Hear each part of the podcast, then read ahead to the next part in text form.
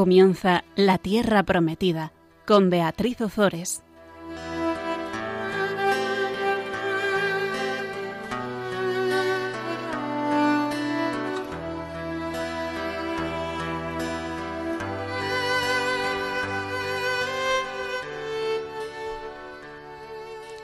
Queridos amigos de Radio María, aquí estamos Fabián Melendi y Beatriz Ozores un miércoles más compartiendo la palabra de Dios con todos vosotros. Buenas tardes, Fabián. Buenas tardes, Bea.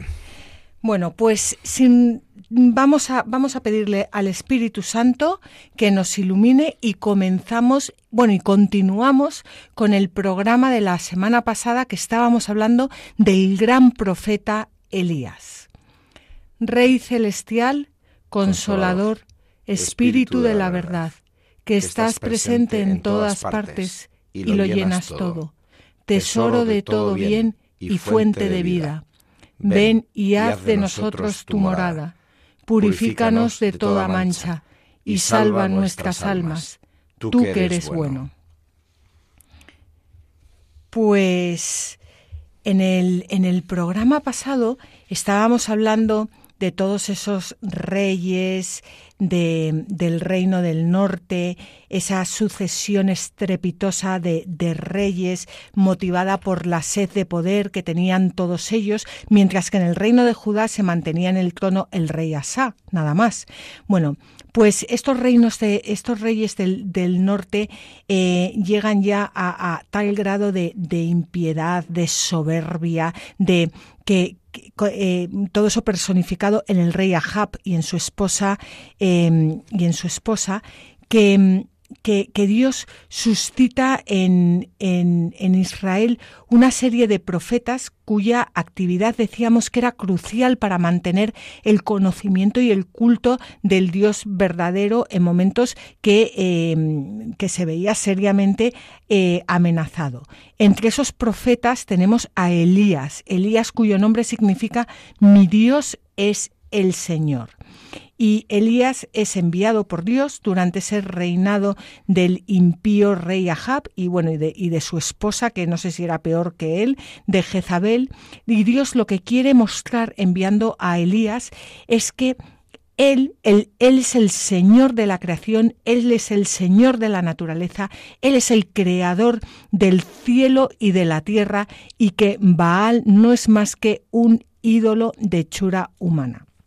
No es que Dios eh, tenga una guerra contra Baal, o sea, sería para troncharnos de risa, porque Baal es una... No existe. No existe, o sea, es una, es una figurita de, de, madera o de lo que fuera, o de piedra, o de lo que la hicieran. Eso no, no existe, es porque Dios nos quiere sacar de, de la idolatría que hay en nuestros corazones para llevarnos, para darnos vida, para llevarnos a Él, para, para, porque nos ama profundamente. Es por nosotros, fijaos lo que le puede importar a, a Dios esa estatua.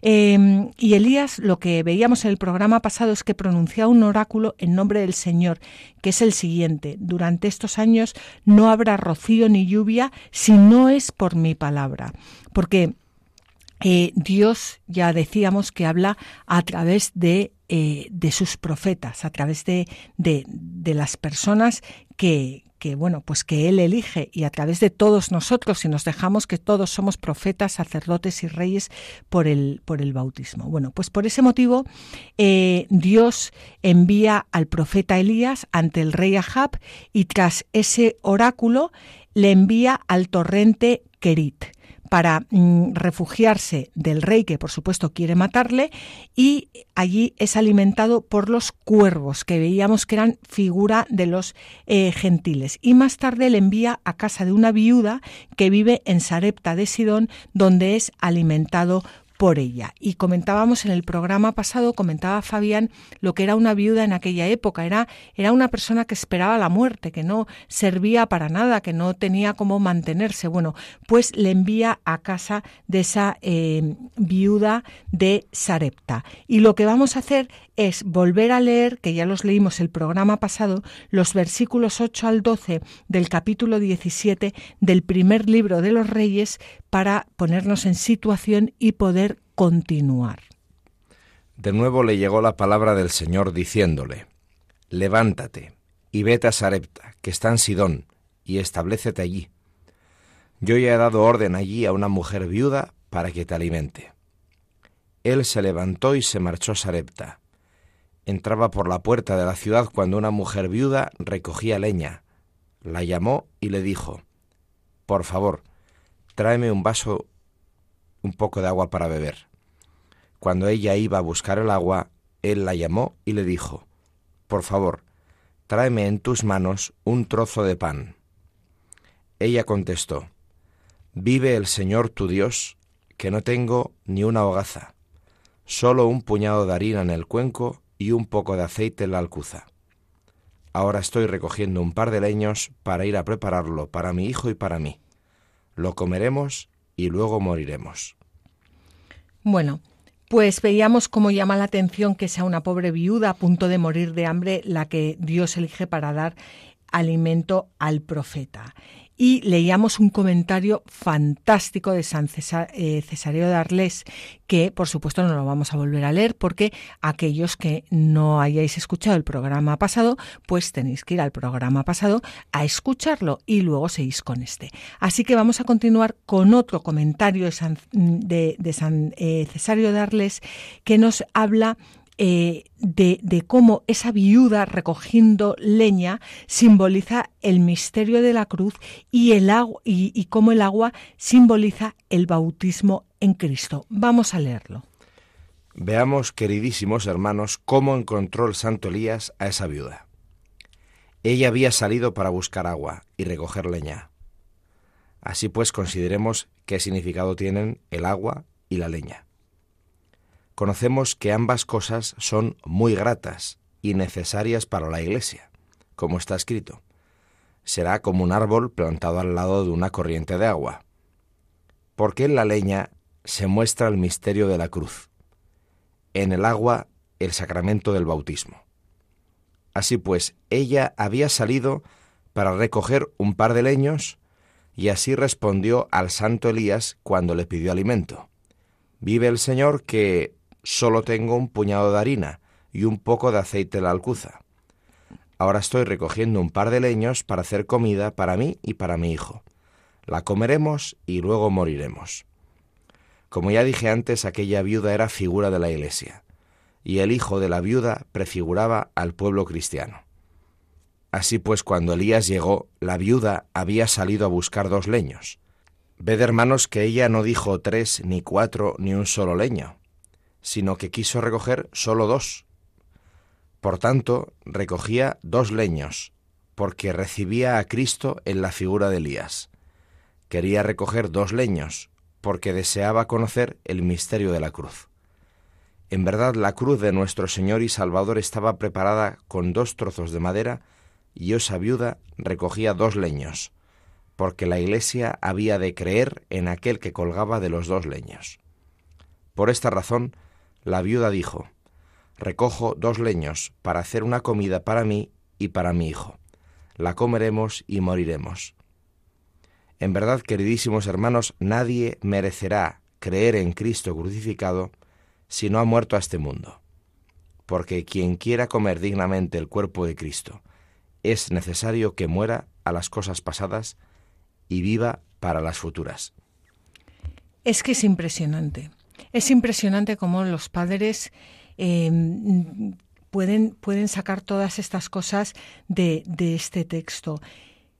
¿Por qué, por qué quedaría eh, plasmado en unas páginas la historia de esta viuda, que no significa nadie para el mundo, si no es porque es figura de la Iglesia, porque es figura de la Virgen, porque es figura de Cristo?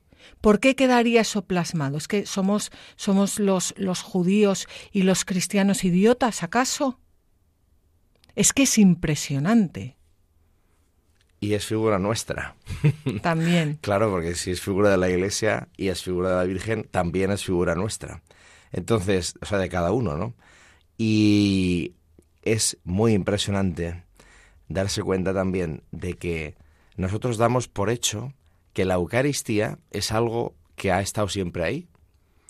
Por eso impresiona mucho cuando tratas con los conversos, cuando te cuentan que es para ellos ir a la Eucaristía, sobre todo cuando no la conocían antes de convertirse, porque te das cuenta que ellos perciben lo que nosotros, cristianos viejos de toda la vida, no nos damos cuenta, y es que la Eucaristía no solo nunca, no, no solo no ha estado siempre ahí, sino que es que es un error darla por hecho. O sea, no tiene por qué existir la Eucaristía, y existe. Y de hecho, existe desde un momento concreto, que es desde que Jesucristo la instituyó. Y cuidado, porque aquí dice, la viuda dice, nosotros voy a recoger dos leños para hacer una comida, para mí y para mi hijo, como si fuera la Virgen hablando con nosotros. La comeremos y moriremos. María, al pie de la cruz, comparte con su Hijo la pasión redentora por la humanidad y nos la da a nosotros. Y ellos van hasta el extremo.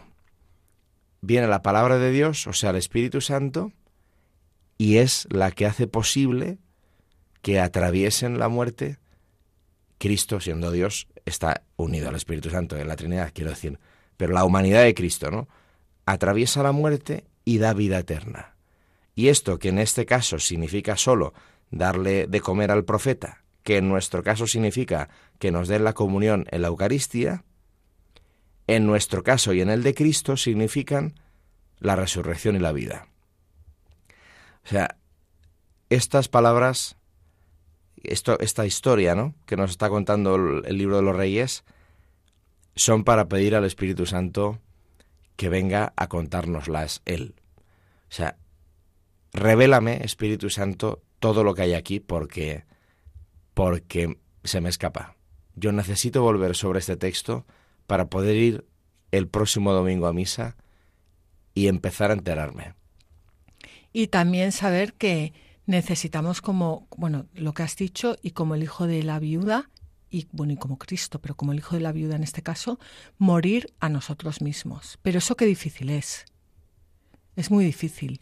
Es que cómo se muera uno mismo. Porque, bueno, la teoría más o menos la sabemos, ¿no? Siendo humilde, eh, pues mm, obedeciendo al Señor, cumpliendo su voluntad, rezando, pero duele mucho morir a uno mismo.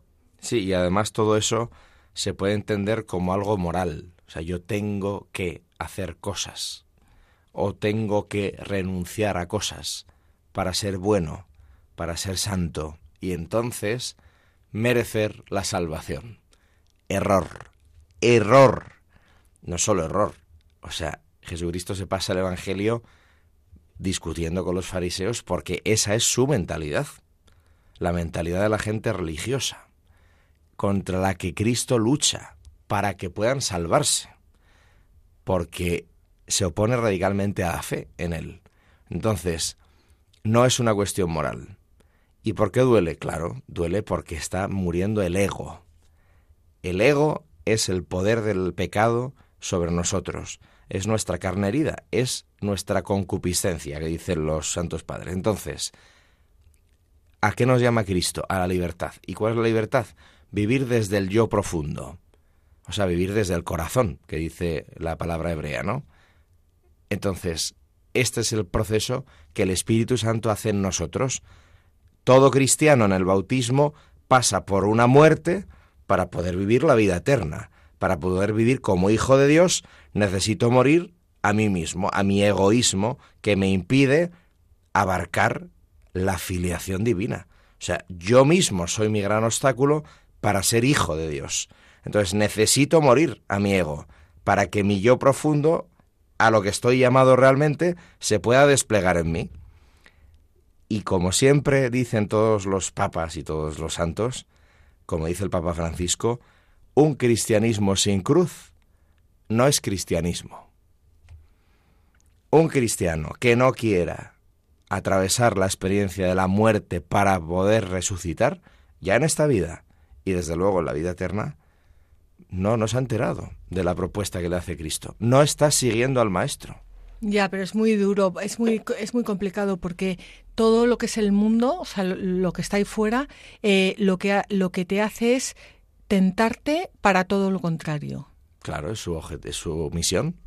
Para que, para que sea tu ego lo que esté eh, en paz, calmado, incluso las religiones, entre comillas, eh, tipo yoga, tal, eh, lo que te hacen es silencia, tú el silencio, el bienestar, el dejar pasar las cosas, o sea, todo menos, menos, nada, nada te invita a, a subirte en la cruz, abrazar a nuestro Señor Jesucristo y dar tu vida por los demás. Nada salvo el Espíritu Santo que habita en tu corazón, como ya veíamos el programa pasado, y te dice, no, este es el camino, la verdad y la vida. Siga a Cristo. Y eso también nos pasa. Desde luego. Y los profetas que Dios manda. Voy a hacer el último panecillo, comeremos y después moriremos. Y le dice el profeta, no morirás. Haz el pan y dámelo a mí. Y verás cómo no se te acaba la harina y el aceite. Y es lo que ocurre. Exactamente. Necesitamos profetas. Desde luego. Somos, hay, un, o sea, todos somos, profetas. Necesitamos ejercer, dejarnos hacer, ejercer nuestra misión y nuestra vocación de, de profetas que se nos ha dado en el bautismo. Pues vamos a ver lo que le contesta Elías a la viuda. Estamos en los versículos 13 al 16 del capítulo 17 del primer libro de los Reyes.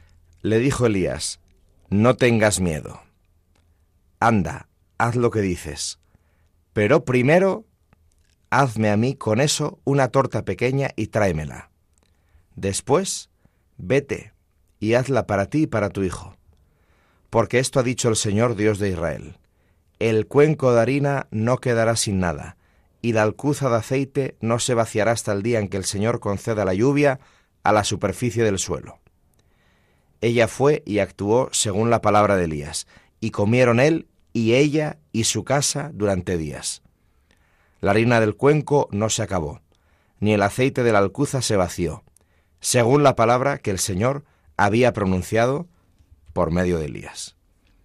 A mí esto, mientras lo leías, me estaba recordando a, la Madre Teresa. Bueno, y como la Madre Teresa, eh, tantas... Y San Juan Bosco. Sí, y tantos. Y exacto pero me vino no sé por qué la Madre Teresa, ¿no? Cómo viven de la providencia y siempre es que hablas con ellos o, con, o con, las personas de iglesia, eh, con cualquiera, vamos, quiero decir. Y, y, cuando de verdad te crees lo de la providencia, siempre en el último momento, siempre, siempre, siempre aparece lo que necesitas.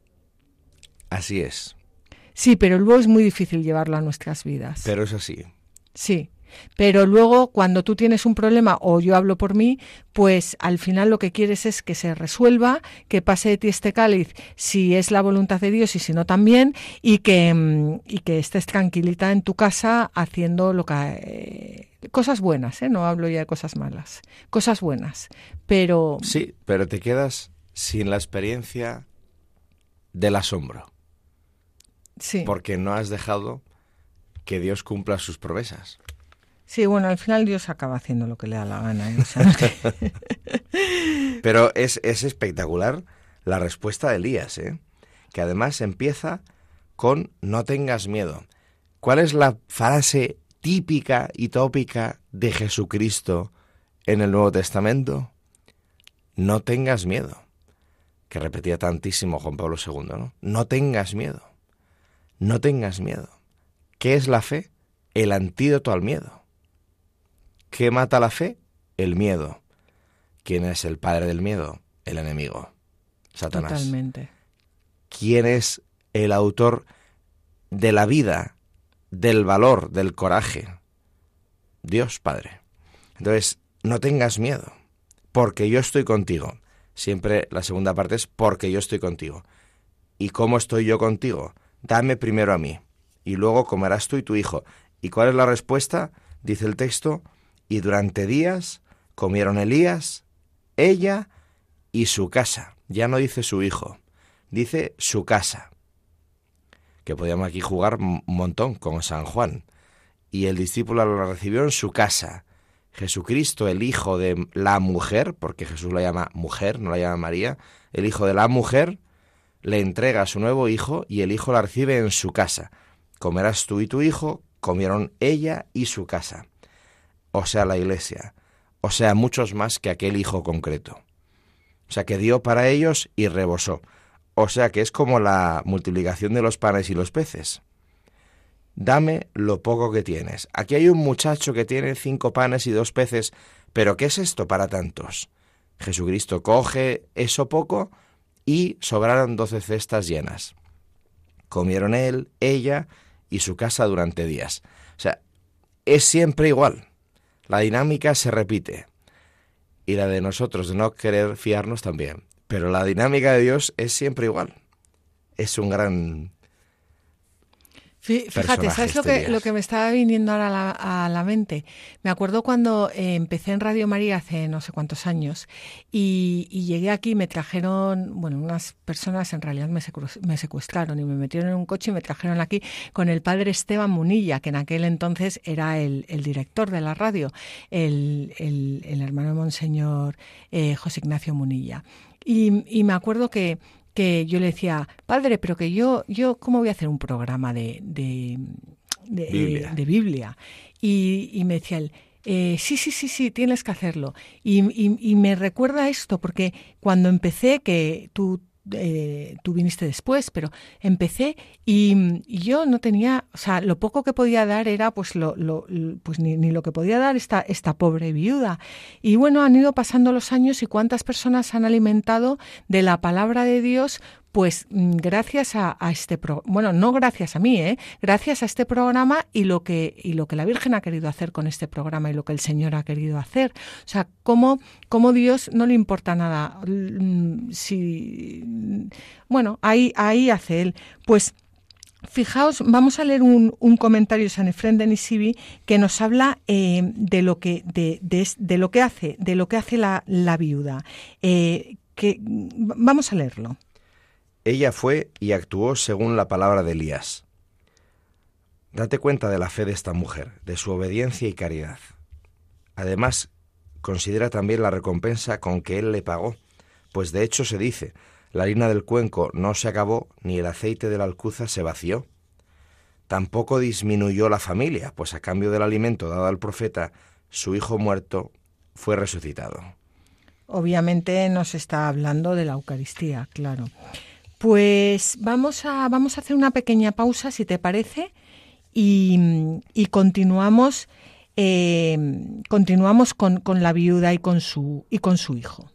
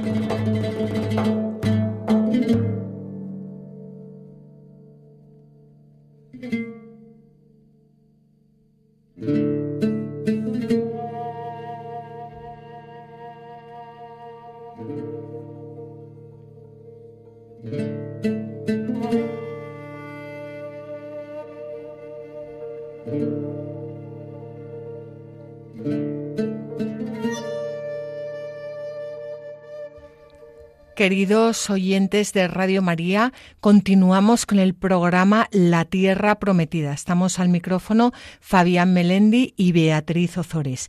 Y estábamos en un momento apasionante del, programa. Estábamos hablando de la multiplicación de la harina y el aceite con, la viuda de, de Sarepta.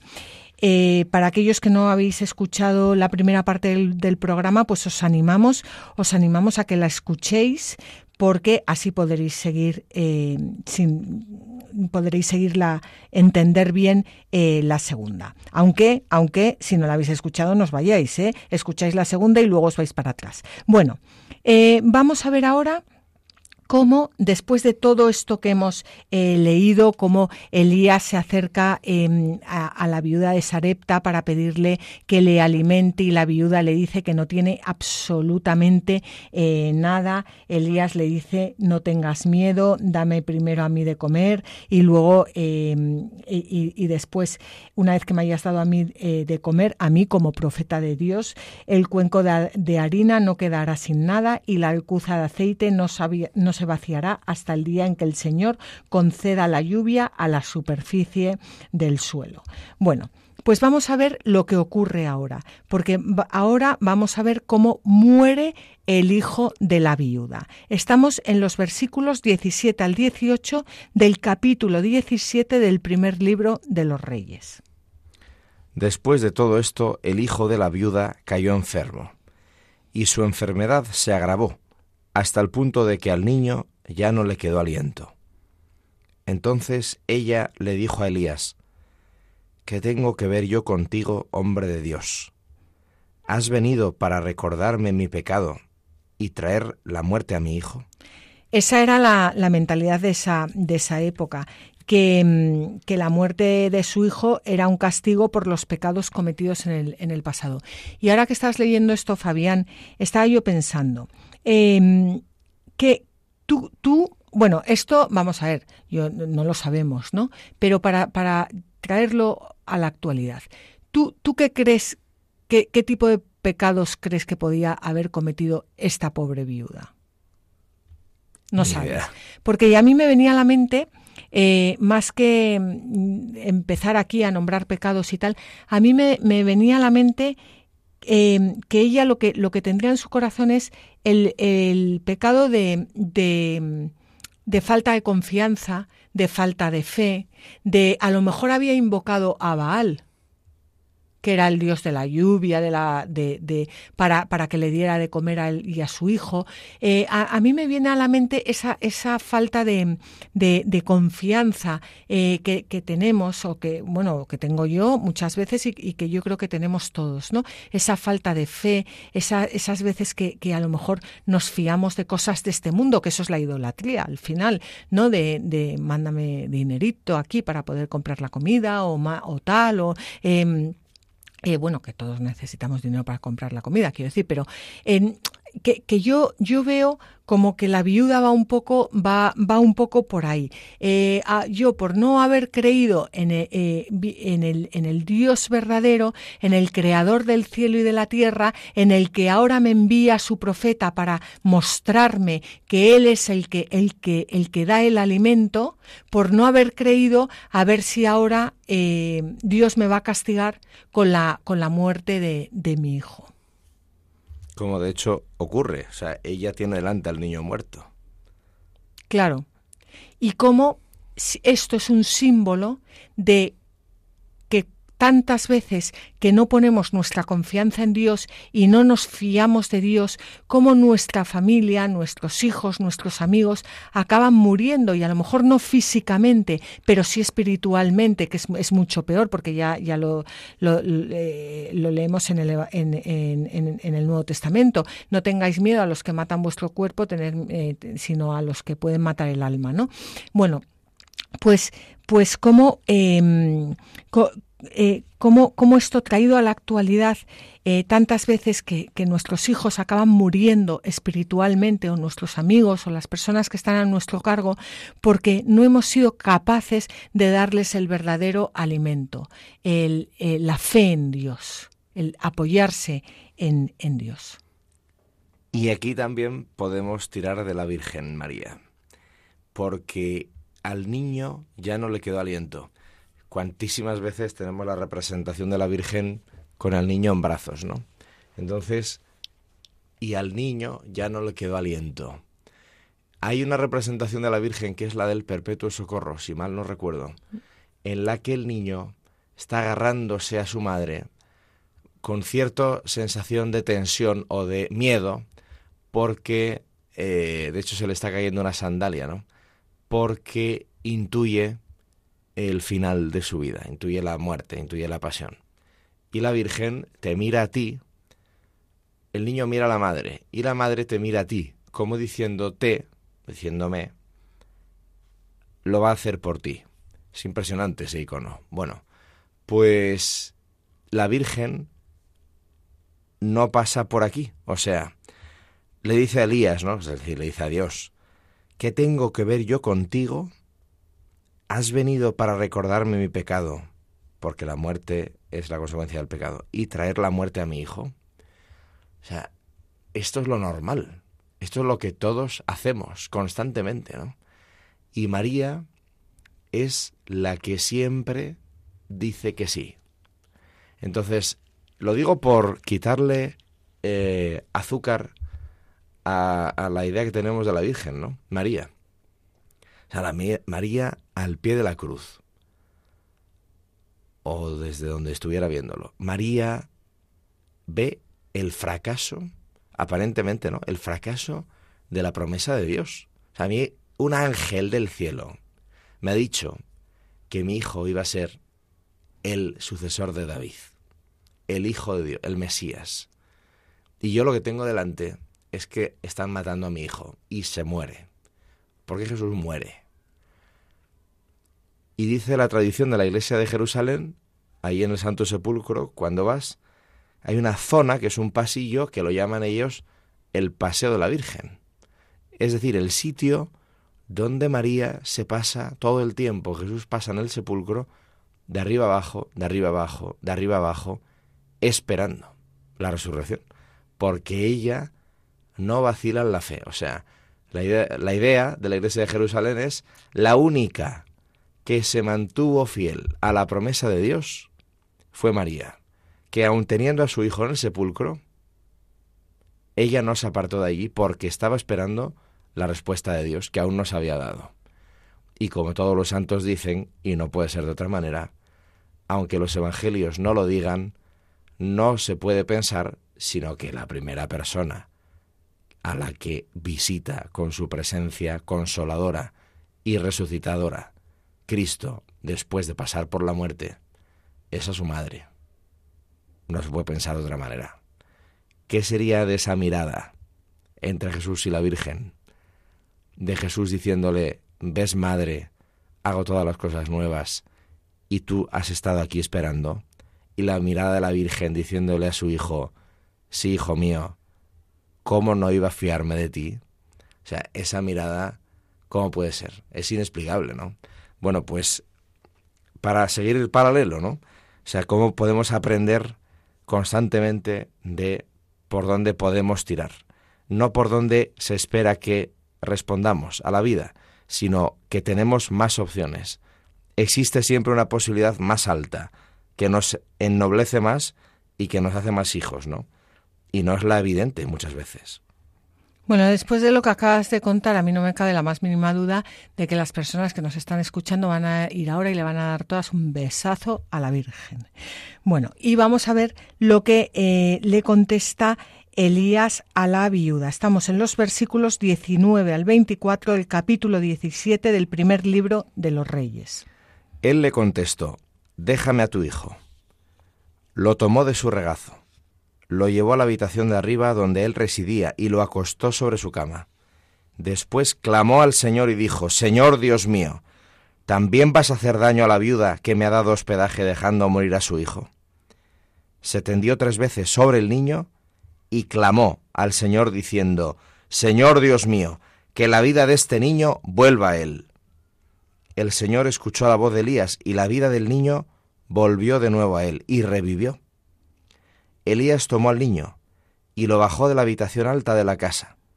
Lo entregó a su madre y le dijo, Mira a tu hijo vivo. Respondió la mujer a Elías, Ahora sé que tú eres un hombre de Dios y que la palabra del Señor en tu boca es verdadera. Bueno, es impresionante. Fíjate, en primer lugar, la oración de, de Elías, que, que cómo habla Dios con esa confianza, em, cómo brota de la, de la fe. Eh, fíjate lo que nos dice el judío Filión, nos dice, eh, una súplica sencilla pero ardiente, que de una manera admirable hace valer su derecho a ser atendido, mostrando que es para Dios una cuestión de honor el compadecerse de la viuda que con tanta generosidad ha recibido al enviado del Dios Altísimo. Y aquí todavía estamos, aquí se nota que estamos en el Antiguo Testamento, porque esta escena nos recuerda a otra escena del Nuevo. Bueno, a varias, pero a una especialmente. Podríamos hablar de la viuda que Jesús se encuentra por la calle y tal, con el niño que va a enterrar, el hijo, pero también tenemos la otra escena, que es la escena de Lázaro. Y en esa escena de Lázaro, Jesús dice en voz alta, entre lágrimas, pero dice en voz alta, Padre, yo te pido esto no por mí, sino para que ellos crean. Jesús ya no tiene que poner, eh, no tiene que reclamar nada al Padre, porque sabe que el padre quiere hacerlo. En cambio, Elías tiene todavía que discutir con Dios, ¿no? Oye, ¿cómo es posible? ¿De verdad que esto está pasando? No, no, no. O sea, vamos, vamos, o sea, reacciona. O sea, esto no puede ser, ¿no? Que es espectacular porque es una actitud de hijo a su padre, ¿no? Pero Jesús es más hijo todavía, ¿no? Dice, Padre, yo no lo pido por mí, si yo ya sé que tú lo vas a hacer. Es para que los demás lo oigan y así puedan creer, ¿no? Entonces, pero sigue, sigue. Bueno, sigue, sigue, dice. No, el caso es que, eh, vamos a ver, es que sí, es que hay tantas cosas que comentar. Si mm, eh, habíamos hablado de esto en, el programa pasado y en el anterior, y yo creo que en todos, pero bueno, sobre todo hacer eh, hincapié de la importancia de aprender a, a tratar a Dios. Es que son nuestros maestros de la oración. Muchas veces vienen las personas y te dicen, es que yo no sé rezar. Pues vete al, al, Antiguo Testamento, mira cómo reza Elías, mira cómo rezaba Abraham, mira cómo rezaba Moisés, mira cómo rezan los profetas. O sea, mm, es, es, es impresionante. Es, eh, Señor, Dios mío, también vas a hacer daño a la viuda que me ha dado hospedaje dejando morir a su hijo. ¿Y qué hace? Se tiende tres veces sobre, sobre el niño y dice, Señor, Dios mío, que la vida de este niño vuelva a él. Fíjate, eh, fijaos que, que, que, nos dice San Agustín, que Elías echándose sobre el niño tres veces, invocando al Señor, anuncia los misterios del bautismo y de la, y de la resurrección en Cristo. Vamos a leer el comentario de San Agustín. El hijo de aquella viuda yacía muerto, como el hijo de la iglesia, es decir, el pueblo de los gentiles que estaba muerto por los muchos pecados y crímenes. Elías, orando, resucitó al hijo de la viuda. Cristo con su venida al hijo de la iglesia, es decir, redime al pueblo cristiano de la cárcel de la muerte. Elías se inclinó en oración y revivió al hijo de la viuda. Cristo se acostó en la pasión y dio vida al pueblo cristiano. Es que es impresionante porque esto no solo lo vemos en Elías, en Elías, lo vemos por ejemplo en el profeta Eliseo, en el segundo libro de los Reyes, en el capítulo 4, los versículos 32 al 34, que lo voy a leer porque encontramos eh, una escena similar que dicen así, Eliseo entró en la casa y el muchacho estaba muerto, tendido en la cama. Tras entrar cerró la puerta, quedando los dos dentro y oró al Señor. Luego subió al lecho y se colocó sobre el niño, poniendo su boca sobre la boca de él, sus ojos sobre los ojos de él, y las palmas de sus manos sobre las de él. Se echó sobre el niño y el cuerpo de éste entró en calor. O sea, yo lo que veo aquí y, y lo que veo en Elías es que él es, es el, el, el hombre lleno de Dios el que transmite la vida o sea, los sacramentos. Cristo nos transmite la vida. Exacto. Y fíjate, en, también en, en, los Hechos de los Apóstoles vemos una escena similar con Pablo. En, en el capítulo 20, los versículos 7 al 10, que también voy a leer. El primer día de la semana, cuando estábamos reunidos para la fracción del pan, estamos hablando, claro, el primer día de la semana, que es el domingo. Eh, Pablo que debía partir al día siguiente, hablaba a los discípulos y su discurso se prolongó hasta la medianoche. Había abundantes lámparas en la habitación superior donde nos encontrábamos. Un joven que se llamaba Útico estaba sentado en la ventana y se quedó profundamente dormido al alargarse el discurso de Pablo, de modo que, vencido por el sueño, se cayó desde el tercer piso y lo levantaron ya muerto. Bajó Pablo se echó sobre él y abrazándolo dijo, No os preocupéis, que su alma está en él. Y así ocurrió. Y así ocurrió. Y, y no podemos olvidar que, que, Dios había enviado al profeta Elías para que aboliera el culto a, a y para que restaurara el culto al verdadero Dios, al verdadero Dios creador del cielo y tierra y dador de vida. Dador de vida. Es que es muy importante entender cómo Dios se va, mostrar, se va mostrando al hombre para, para sacarle de la, de la oscuridad del pecado y mostrarle el camino, la verdad y la vida. Y esto no solo ocurre en el Antiguo Testamento, esto ocurre hoy, en nuestras vidas. Y cuando pensamos que ya le conocemos y que ya más o menos estamos y que ya sabemos rezar y que ya tal, pues, pues, pues nos viene, es que es mejor no pensar eso, porque, porque Dios nos dice, no, no te equivoques, no te equivoques. Y voy, y porque te quiero y porque tú me quieres querer, voy a seguir mostrándome. Y además de esto, hoy en día hay personas que son testigos de que el Espíritu de Dios resucita muertos. Es famoso porque está en Internet el testimonio de Darío Betancourt. Darío Betancourt es un misionero eh, que se recorrió el mundo, para arriba y para abajo, ¿no? Predicando el Evangelio con dones del Espíritu Santo. Y él cuenta cómo él, estando en un país, eh, pienso que era África, pero no estoy seguro, le pusieron en brazos eh, un niño que había muerto y le dijeron, padre, es a hotel, pero ese dato no es relevante para el caso. Le dijeron, padre, rece por él, porque ha muerto, para que resucite. La palabra de Dios dice que Dios resucita a los muertos, rece por él. Y entonces él decía, hombre, hay que entender lo que quiere decir la palabra de Dios y tal, es una resurrección del corazón y no sé cuánto, es tal. No, no, padre, padre, la palabra de Dios dice que resucita muertos. Rece por el niño.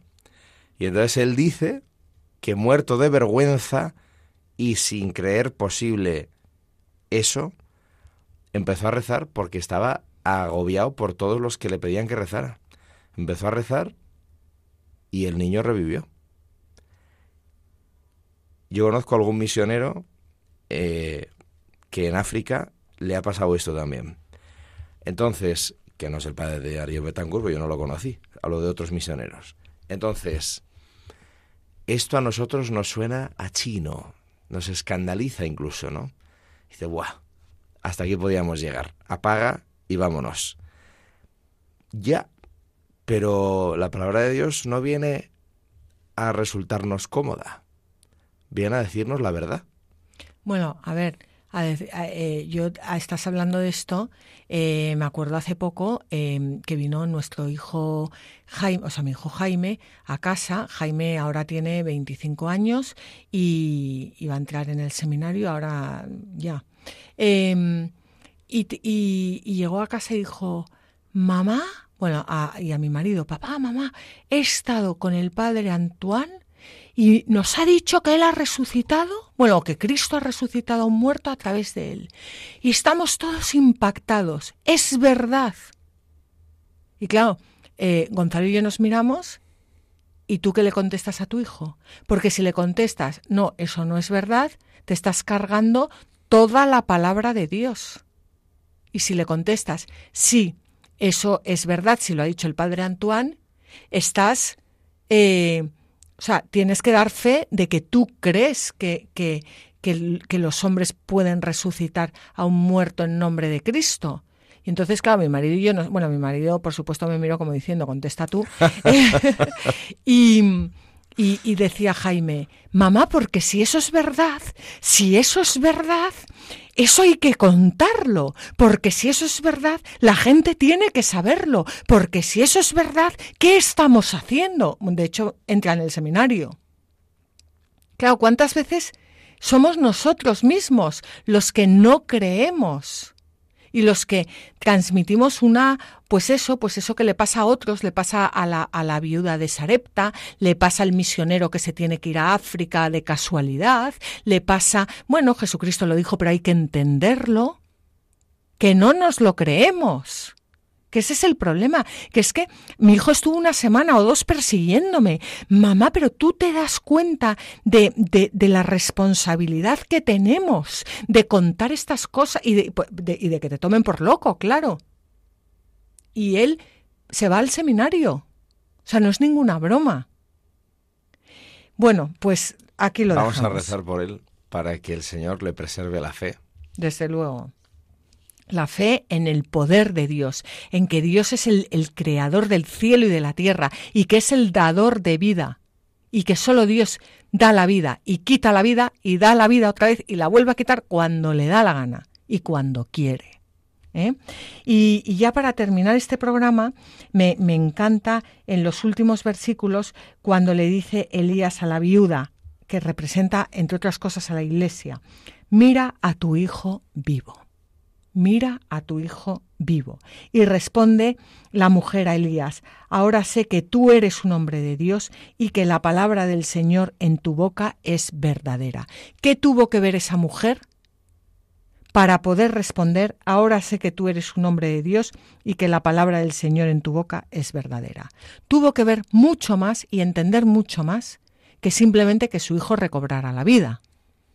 Exacto, es como la samaritana. Los samaritanos dicen al final, ya no creemos por lo que tú nos has dicho, sino por lo que nosotros mismos hemos visto y oído estando con él. Exacto. Pues bueno, os invitamos a todos nuestros oyentes a que a que le den vueltas a, a, a este texto. Una cosa, sí. la Virgen. Si antes decíamos la respuesta de la Virgen ante su hijo muerto es la fe, esta es la respuesta de Dios Padre. Mira a tu hijo vivo como le dice Elías a la viuda, mira a tu hijo vivo. La habitación de arriba, el cenáculo, donde estaban encerrados todos esperando y donde Cristo resucitado aparece, los tres días, es decir, las tres veces que Elías se tira encima, o sea, hay tantísimos eh, guiños de un pasaje a otro que es espectacular. Desde luego.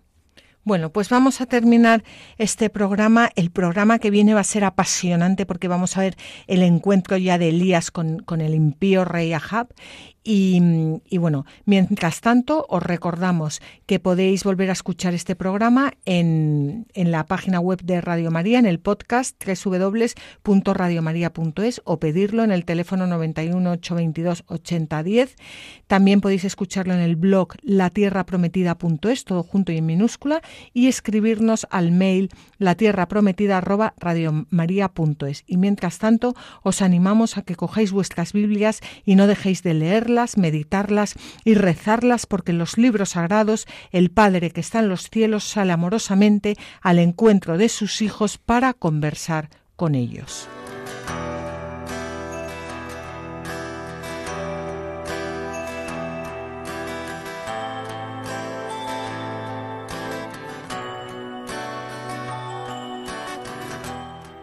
Así concluye La Tierra Prometida con Beatriz Ozores.